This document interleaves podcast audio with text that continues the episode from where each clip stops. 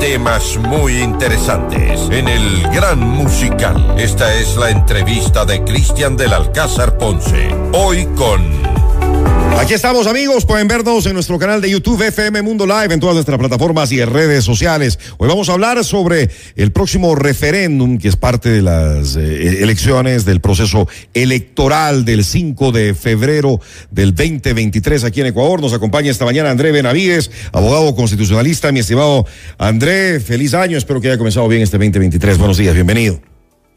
Buenos días, estimado Cristian. Un cordial saludo para ti. Muchas gracias por los deseos de éxito y también, por supuesto, para usted y para toda la ciudadanía que escucha FM Mundo. Gracias, André. Quiero aprovechar para los amigos oyentes que tengan preguntas, aprovechen en este momento. Si quieren participar en este espacio, nos encantaría, como siempre. Nuestro WhatsApp es el 098-999-9819. 098-999-9819. ¿Referéndum o consulta popular? Es referéndum, ¿verdad, André?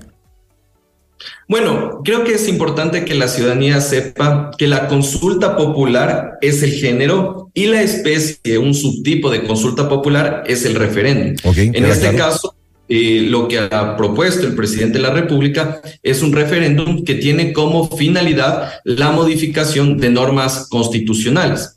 De ahí que dentro de la consulta popular nosotros también tenemos el plebiscito. En el caso del plebiscito no existen reformas de carácter normativo, sino que se pide un pronunciamiento a la ciudadanía, por ejemplo, para ver si es que está de acuerdo con las peleas de gallos, con las corridas de toros, con el cierre de los casinos pero en estricto sentido estamos en una consulta popular en su modalidad de referéndum. Ok, nos queda, nos, queda claro. Eh, finalmente son ocho las preguntas que van, ¿verdad? Así es, estimado Cristian. Existen ocho preguntas que tienen que ver con temas de seguridad, temas eh, de reforma institucional y otros que tienen que ver con temas ambientales. Para usted, ¿cuáles son las más importantes y a las cuales les deberíamos prestar más atención? Yo creo que las ocho preguntas son importantes.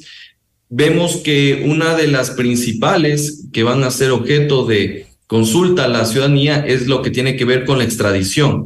Y creo que esa es una alternativa, un mecanismo que se está planteando para tratar en algo de superar la grave crisis de seguridad que tiene nuestro país tratar de ver la forma de cómo sancionar aquellas bandas delincuenciales y grupos criminales que se dedican a actos eh, que tienen que ver con terrorismo, narcotráfico, entre otros. Creo que esa es la, pregunta de cajón. Pero también tenemos otras eh, preguntas que tienen que ver con el, el, en el ámbito institucional. Usted tiene, por ejemplo, trasladar las funciones del Consejo de la Judicatura en lo que tiene que ver con la designación y sanción de fiscales a la Fiscalía General del Estado con una suerte de darle mayor independencia. También tiene ahí el traslado de atribuciones del CPCCS a la Asamblea Nacional y también algunos cambios que en lo que tiene que ver, por ejemplo, con la reducción del número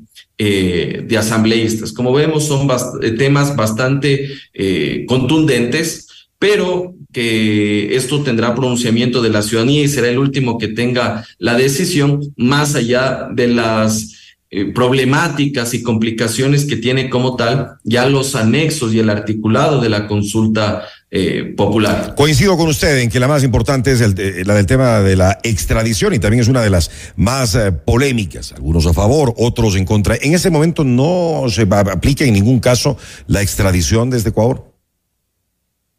Bueno, lo que nos dice la Constitución de la República es que los ecuatorianos no pueden ser susceptibles de extradición. Es decir, que si un ciudadano ecuatoriano ha cometido un delito, sea cual fuere, no puede ser trasladado a otra jurisdicción para ser sancionado.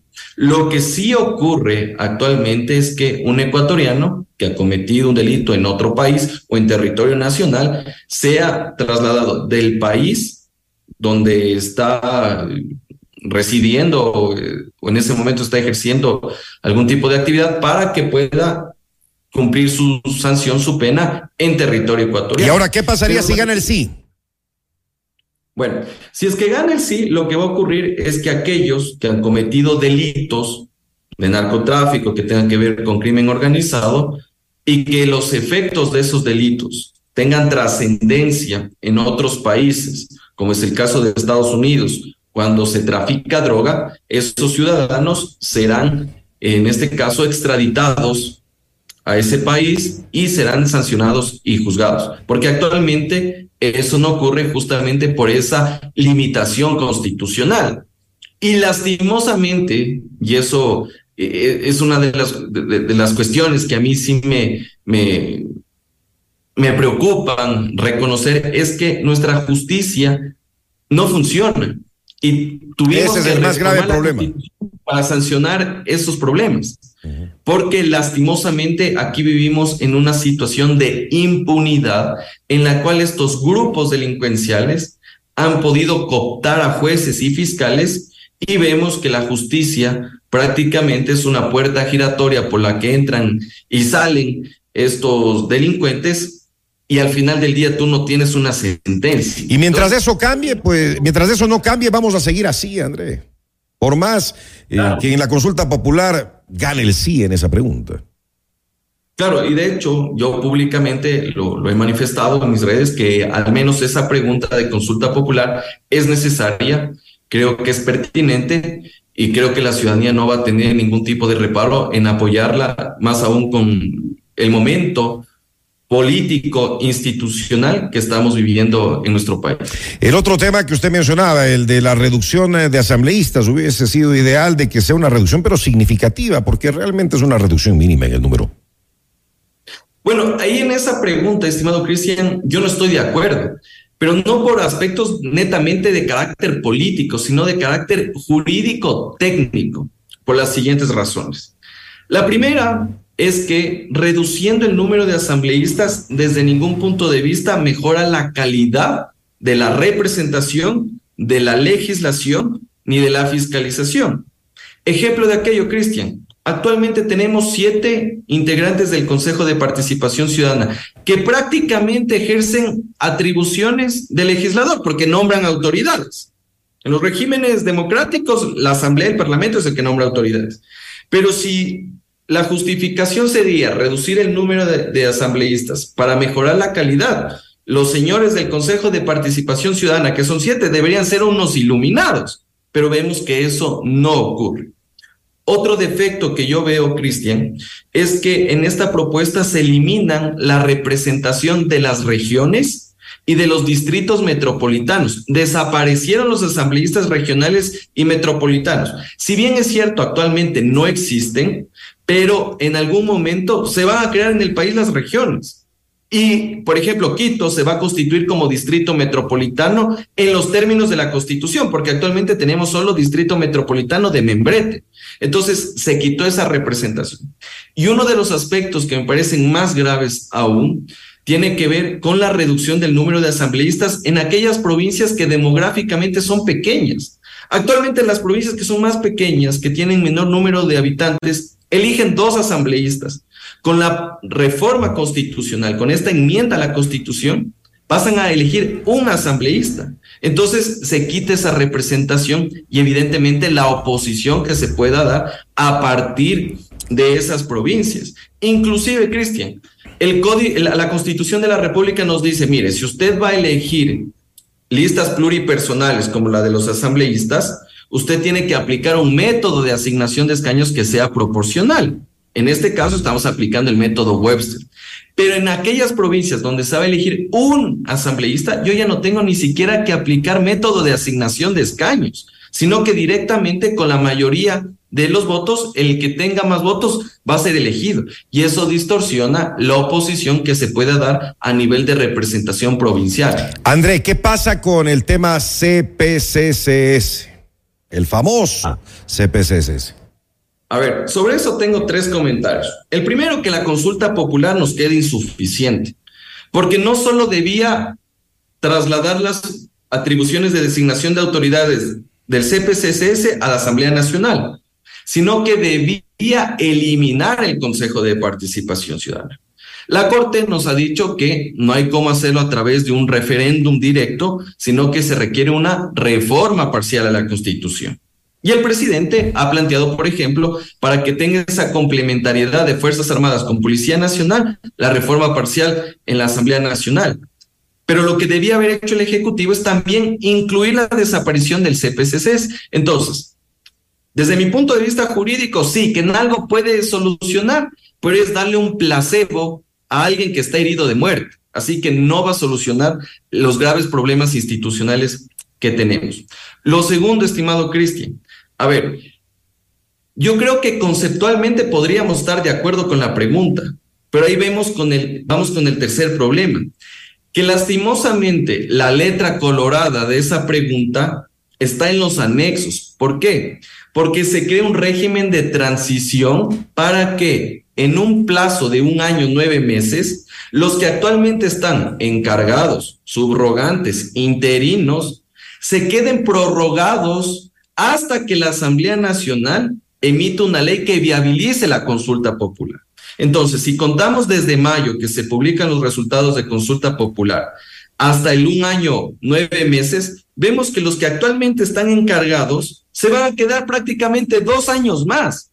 Y eso no soluciona los problemas del país, más aún que la el resultado, la consecuencia de esto es que incluso los concursos que están actualmente tramitándose tienen que declararse desiertos, los de contralor, superintendentes, etcétera, etcétera. Entonces vemos que aquí el resultado puede ser peor, el remedio puede ser peor que la enfermedad, justamente por este régimen de transición que nos vería otra vez eh, metidos en esta situación de inseguridad jurídica. Estoy de acuerdo con usted y qué bueno que lo mencionaba y aquí nos hacen eh, llegar un comentario. Los anexos no se los conoce y sí sería bueno que todos nos peguemos una leída de, de esos anexos porque hay cosas muy importantes allí antes de ir a, a sufragar el próximo 5 de febrero.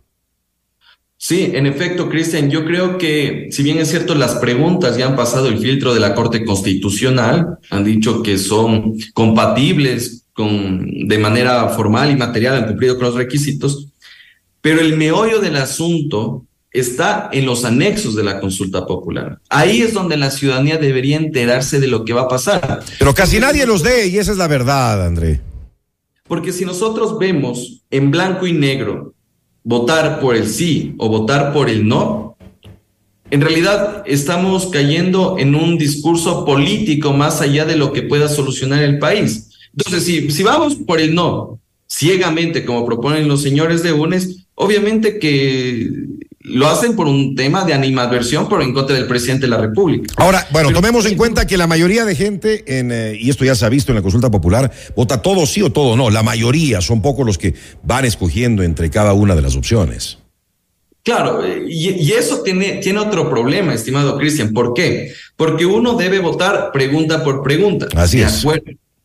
Pero yo considero que la consulta popular, que si bien es cierto, tiene algunos aspectos interesantes, conceptualmente, no jurídicamente, porque está mal planteado, se va a ver diluida porque coincide con las elecciones seccionales. Entonces, no es lo mismo que usted como ciudadano vaya con una sola papeleta y razone el voto ese momento, que el día de las elecciones le entreguen entre cinco a siete papeletas. Entonces, usted va a tener que escoger prefectos, alcaldes, concejales, juntas parroquiales, los, las tres papeletas del Consejo de Participación Ciudadana, ya eso súmele la de consulta popular. Entonces, usted tiene ocho papeletas eh, lo que va a terminar es anulando el voto, o votando sí o votando no. Y sí, muy seguramente, muy seguramente. Acá nos dicen, aquí nos dicen buenos días, Cristian. Yo he leído los anexos y estoy convencida por el sí a todo. No es un sí al gobierno, es un sí al país. Y eso, pues yo creo que tiene razón la persona eh, que nos escribe. No es un tema de, de, que sale triunfador el gobierno o la oposición, al menos en el tema eh, de la referéndum y de las preguntas de la consulta popular. De acuerdo, yo creo que una de las ventajas, al menos desde la estrategia política que ha tenido el gobierno nacional, es que el vocero de, la consulta popular no es el presidente de la República. Porque históricamente, estimado Cristian, usted recordará que el proponente prácticamente era el dueño de la consulta popular y es el que hacía campaña. Claro, lo que pasa es que en este caso, André, tampoco le conviene con tan malos números que tiene el, el presidente y el gobierno de Lazo. Si se ponen a hacer campaña, seguramente, pues más bien van a, van a perder lo que ellos quieren. Claro, por supuesto. Entonces, ya viéndole desde la estrategia política, creo que es en realidad eh, pertinente que no salga a hacer campaña. Mejor calladitos, mejor calladitos. ¿Cómo se aplican las modificaciones posteriores a la consulta popular para terminar, André? Bueno, es importante tomar en cuenta que hay algunas preguntas como la de eh, la reducción, el, traslado de, de, atribuciones del CPCSS a la Asamblea Nacional que requieren de normativa. Hay otras que ya se aplicarán directamente, como por ejemplo el tema de la extradición. Entonces se aplica publicado el registro oficial, algunas ya son de inmediato cumplimiento y otras van a tener este régimen de transición hasta que se realicen las modificaciones, los cambios en las normas infraconstitucionales que permitan aterrizar lo que está modificado en la Constitución de la República. Muy bien, vamos a ver qué sucede. Eh, faltan pocos días ya, es el 5 de febrero, ya mismo. Estamos apenas a dos semanas y tres días de las elecciones seccionales y de esta consulta popular. Su recomendación para nuestros amigos el día de ir a las urnas, eh, André. Bueno, yo creo que nuestros ciudadanos y ciudadanas lo que deben revisar primero es las propuestas de campaña de alcaldes, concejales y prefectos.